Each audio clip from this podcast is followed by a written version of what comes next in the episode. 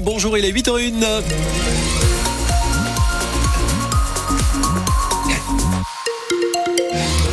De la douceur, oui, il y en aura cet après-midi, douceur inhabituelle, mais de la grisaille. On attend vos messages hein, sur la page Facebook France Bleu Béarn Bigorre. Daniel Corsan, lui, sera là dans quelques minutes pour oser le billet d'humeur de la rédaction qui arrive dans moins de 10 minutes maintenant. Mathias Kern, dans ce journal de 8 heures, comment réguler le nombre de pigeons? Et la question se pose dans toutes les villes de France et de Navarre, ou presque, une fois qu'on a identifié ce problème, savoir quelle méthode utiliser.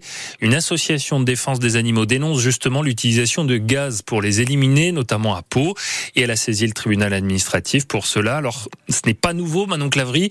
Les pigeons décrits souvent comme un véritable fléau. Les pigeons peuvent être porteurs de maladies. Leur fiente, en plus de salir les balcons ou de gâcher la journée de ceux qui passeraient sous un pigeon au mauvais moment. Leurs fientes sont corrosives, elles abîment les voitures et les bâtiments publics. Sur le constat, les villes béarnaises et bigourdanes sont d'accord. Sur leur manière de gérer leur population de pigeons, là, il y a des différences. À Pau, on les capture et une société spécialisée les tue ensuite avec un gaz. À Salis, on les capture, on les transmet à une société spécialisée aussi. Et ce qu'elle en fait, on ne veut pas savoir, dit la mairie.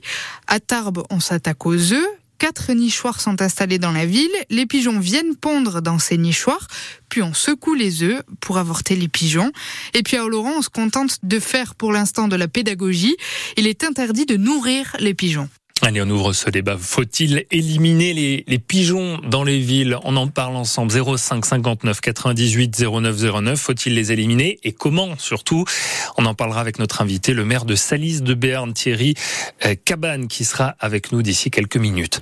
De gros bouchons à l'ouest de Pau hier en début d'après-midi après cette fuite sur un, un camion qui transportait de l'acide chlorhydrique. Les gendarmes ont fermé la route entre Larouin et Artiguelouve. Le temps d'intervenir donc et de transvaser notamment l'acide d'une cuve à une autre. Il y a eu tout de même 50 litres qui ont été perdus, notamment sur la chaussée, mais pas de risque pour la population ni pour la faune et la flore, indique la gendarmerie.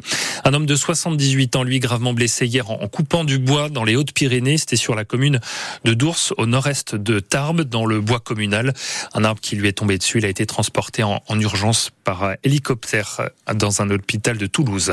Une famille doit être jugée cet après-midi au tribunal de Pau pour une affaire de blanchiment d'argent. Oui, en fait, c'est surtout le procès d'une entreprise de literie qui n'aurait jamais rien déclaré au fisc. Ils sont huit, huit prévenus dans ce dossier pour des faits qui remontent entre 2014 et 2019.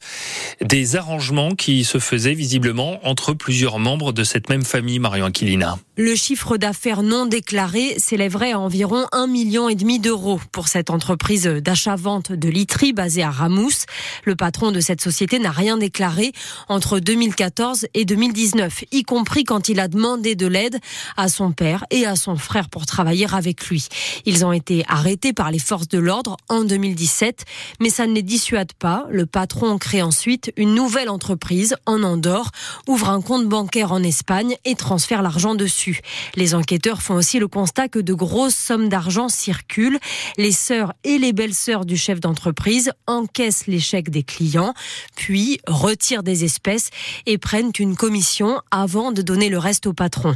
Une affaire de fraude généralisée aux yeux du parquet de Pau qui a relevé que les membres de cette famille étaient pour certains bénéficiaires du RSA et n'avaient jamais déclaré avoir eu de revenus. Autre procès prévu cet après-midi au tribunal de Pau. Trois hommes installés eux aussi en, en Béarn qui doivent s'expliquer après une petite dizaine de cambriolages dans l'agglomération de Pau ces dernières semaines. Des cambriolages notamment dans des boulangeries et des bureaux de tabac. Comment intervenir en cas de panne des remontées mécaniques? Un exercice grandeur nature a été organisé hier à la station de la Pierre Saint-Martin sur le télésiège de l'Arlas. Vous savez, un peu à la façon des, des bronzés font du ski dans le film où on voit Jean-Claude Duss qui se retrouve coincé, sauf que évidemment ça nous ferait moins rire hein, si ça nous arrivait en, en vrai. La sécurité civile a d'ailleurs rajouté au scénario la prise en charge de victimes hier après avoir faussement sauté d'un télésiège. Une soixantaine de personnes étaient mobilisées parmi le secours pour cet exercice. Des drones ont été utilisés également. Et parmi le personnel des pompiers du 10 64, Sébastien Magro, il est conseiller technique du secours en montagne et il décrit la première étape de l'évacuation autour de ces télésièges. Sur chaque pylône, il y a une échelle. Donc on monte sur le pylône avec un système qui nous assure. Et une fois arrivé sur le haut du pylône, euh, avec un système de cordes et euh, une, grosse poulie qu'on fixe sur le câble, comme le câble il est en pente vers le bas, on glisse sur le câble et on se fait assurer jusqu'au premier siège. On met en place un système de, frein et on équipe les personnes qui sont sur le siège avec un dispositif pour les, une sorte de harnais pour les, les descendre au sol l'une après les autres. Et après, il faut aussi du personnel au sol pour s'occuper d'elles, pour les ramener en sécurité, soit vers la piste ou soit vers le bas de la, vers le bas de la station. L'exercice qui a duré quasiment 3 heures, 2h45 hein. hier, un délai à tenir selon le directeur de la station de la Pierre Saint-Martin, Jean-François Motte. Nous, euh, la réglementation, en fait, on a 3h30 pour évacuer un appareil, quel qu'il soit, hein, quelle que soit sa longueur.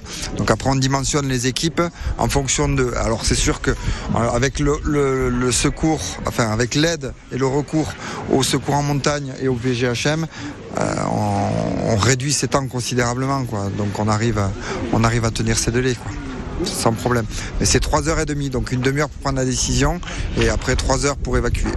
Voilà pour cet euh, exercice donc hier à la Pierre Saint-Martin, propos recueillis par euh, Camille Ursi, la Pierre Saint-Martin où on parle aussi des, températures évidemment, cette douceur jusqu'à 26 degrés annoncés en Béarnais et en Bigorre euh, en pleine, hein, mais évidemment il va faire chaud aussi dans les stations de ski. On tente par tous les moyens de préserver le peu de neige pour continuer à ouvrir le, le domaine.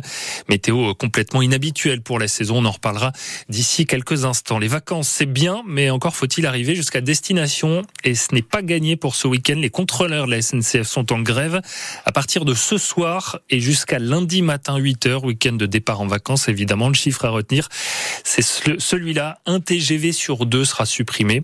Un TGV sur deux va rouler. Vous allez me dire, hein, si on est positif, si votre train est supprimé, vous aurez la possibilité d'échanger votre billet ou bien vous le faire rembourser entièrement. Si vous ne voyagez pas, dans tous les cas, vous aurez le droit à 50% de réduction sur votre prochain billet de train.